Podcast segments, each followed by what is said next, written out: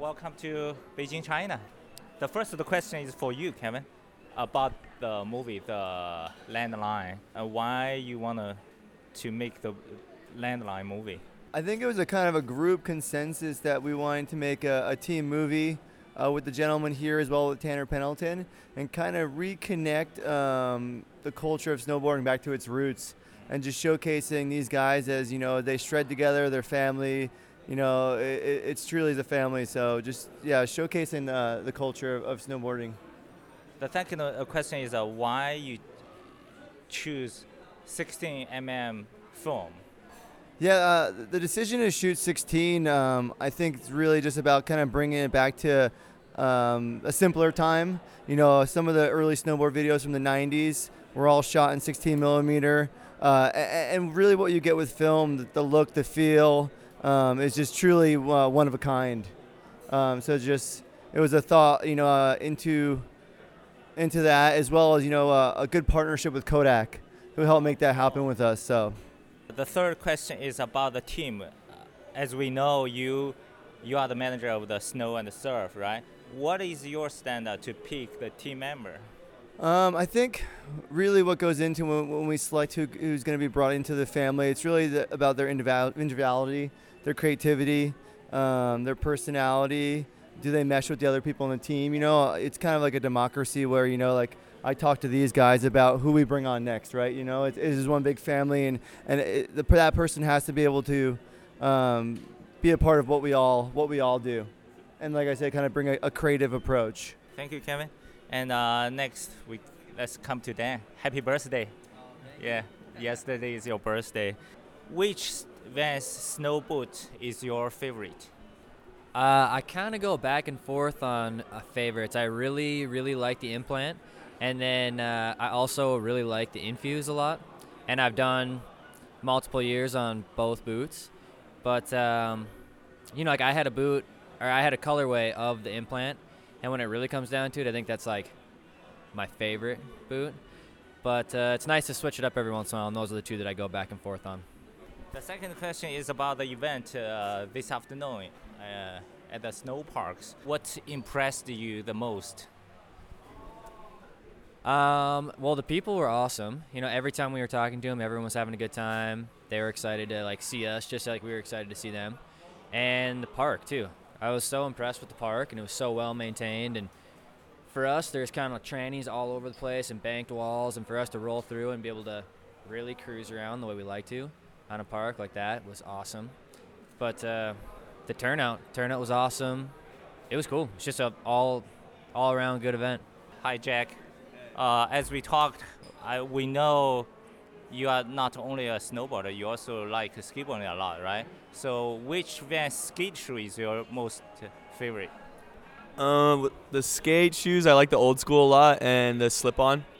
And uh, I kind of, I normally skate the classics. I'll skate slip-on pro as well, but I really like the classics. Just like board feels really good, and uh, what is the story about the green? uh, I wanted to dye my hair green for a couple months, but uh, at Christmas time, I didn't want to bum my mom out, so I didn't do it. I waited till the new year because she would have been pretty over it. So I did it like four days ago, and uh, yeah, just thought it'd be fun to do for the tour. And yeah, yeah, they're just I don't know, super simple, super bare, feels really nice. But those two, those are my favorites. How did you start? How did I start? Skate and the snow.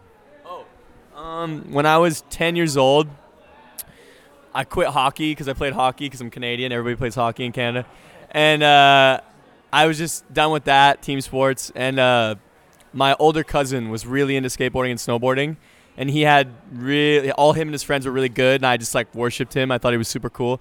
So he got me into it. I would go over to his house every weekend and start skating, and then the next that following winter I started snowboarding, and um, he gave me all his old hand me downs and yeah, it was just like the two and two, like they came together at the same time for me. So, and that was yeah when I was 10 years old. So, 18 years.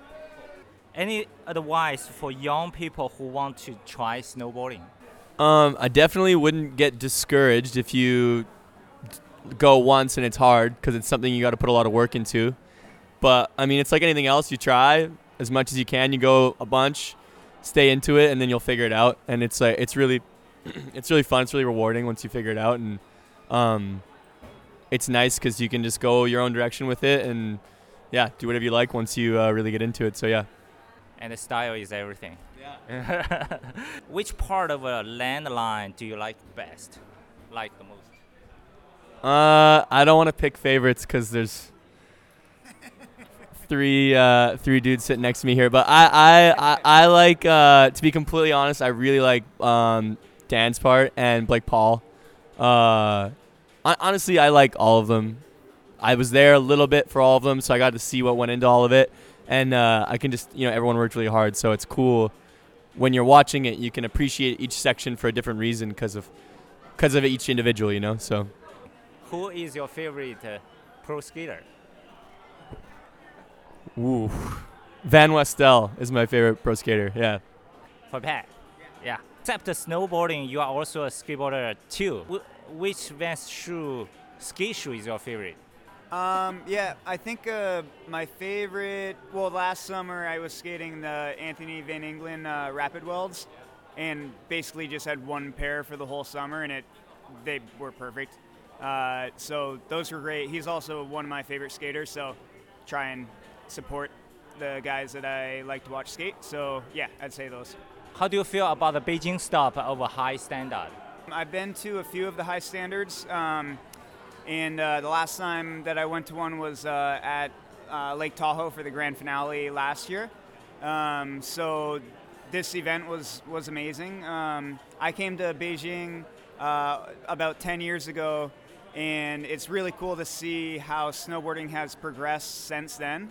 Um, and it just seems like there's such a big snowboarding community here now, and there's really good snowboarders, and, and also the park. Uh, we were pretty surprised by how great the snowboard park was. Compared with 10 years ago, what is the big biggest change in your mind of, of Beijing and the snowboarding in China? Um, I, I think just the participation, um, just the amount of people who are now into snowboarding here in China is far greater than uh, what it was 10 years ago. And, uh, you know, the first year that we came here, uh, there wasn't really many snowboard parks. And now it seems like there's a lot of snowboard parks. People are better at snowboarding now.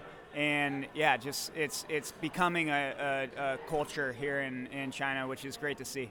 Any China snowboarder make you impressed uh, today during the event? I don't remember any specific trick, uh, but um, one of the guys he got, he had uh, like dreads, um, and he, I think he got like second or third in the contest. Um, and I saw him hitting some of the rails, like doing backside 180s on and, and some other stuff. He just had really good style, and uh, that, yeah, that kind of stuck out to me. And uh, the last one is for Sam. Which Vans snow boots do you wear? For me personally, I uh, I wear the Infuse boot, and uh, yeah, I really like it a lot actually, just because it's such a custom fit. You can keep it as tight as you want around your ankle or as loose as you want, and uh, yeah, it's just not. It's a much more specific fit than most other boots out there. I feel like, and that's kind of like the main reason why I'm stoked on that boot. So before you come to Beijing this time, have you got any news about uh, snowboarding in China, like a snow park or any anywhere you wanna snow?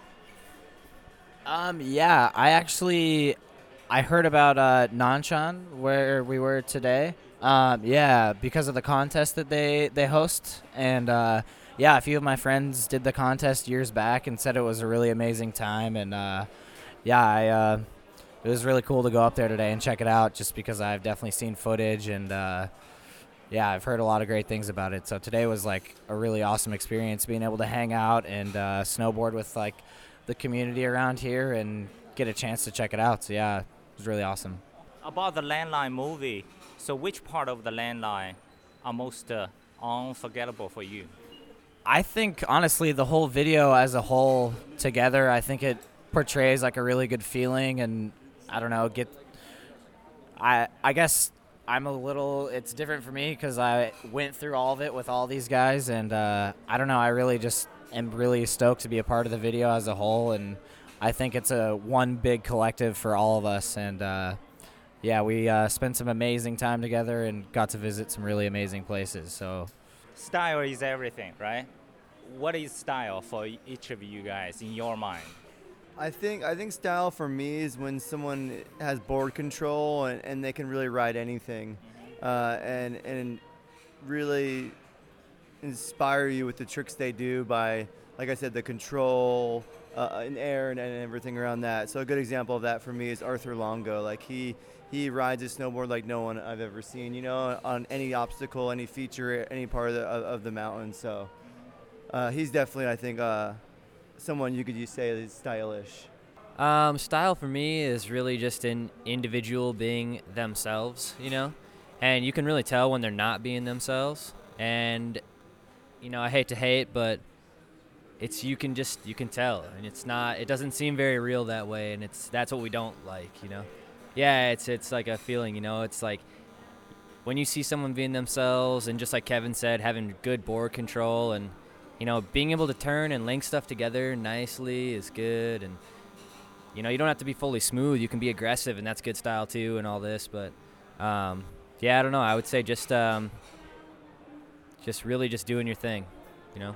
Yeah, I think kind of similar to what Dan said in the sense of like, uh, you can always tell when someone has good style when it's really honest. You see them and the way they look, the way they move, what they're wearing, what they're choosing to do. It's all very um, you know, it's true to how they are and who who they are. So that's when you know it's good style, and it doesn't, like you said, doesn't have to be perfect or anything like that. Sometimes someone can be the complete opposite of someone else and have equally as good style in the sense, you know, just because of they're being themselves in every way. And that I think that's like the the best is when you can like you can see it from a mile away. Someone walking down the street, you know, you see them and you're like, that is that person is being them, you know, and it's cool. That's my favorite thing about it. So.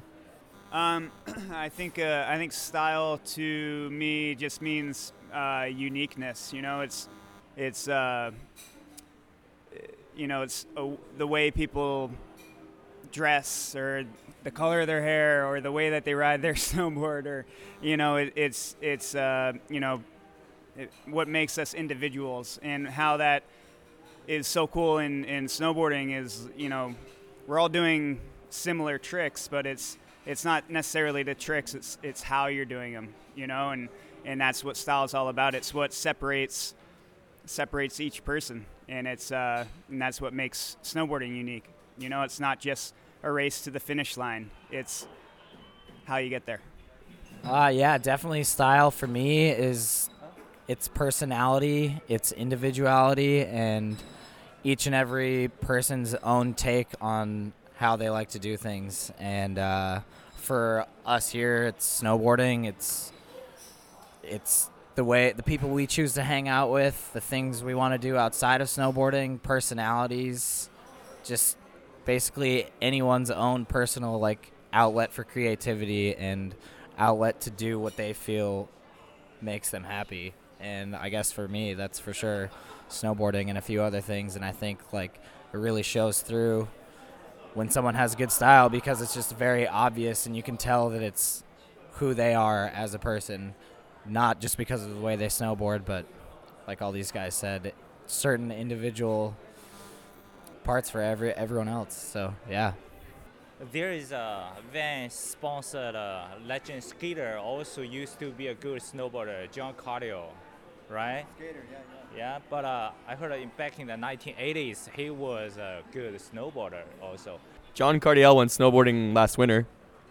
Yeah, yeah, he went. Yeah, he has clips in the video. Yeah, on a snowboard. Yeah, first time in a long time, I think. But uh, yeah, so he went snowboarding with Dan. Yeah, Dan. Yeah, yeah. Yeah, yeah. So speaking of that, actually, last year at our grand finale high standard in Lake Tahoe, uh, John Cardiel came out um, to DJ and actually strapped on a snowboard and went snowboarding for the first time in 15 years. Uh, and it was also uh, the first time he was able to do some fluid movements, you know, like like skateboarding type stuff um, since his accident. So amazing to see, true inspiration. You know, Cardiel is one of the best, uh, most positive people out there. So it's amazing to see him back out there, um, being able to do some things.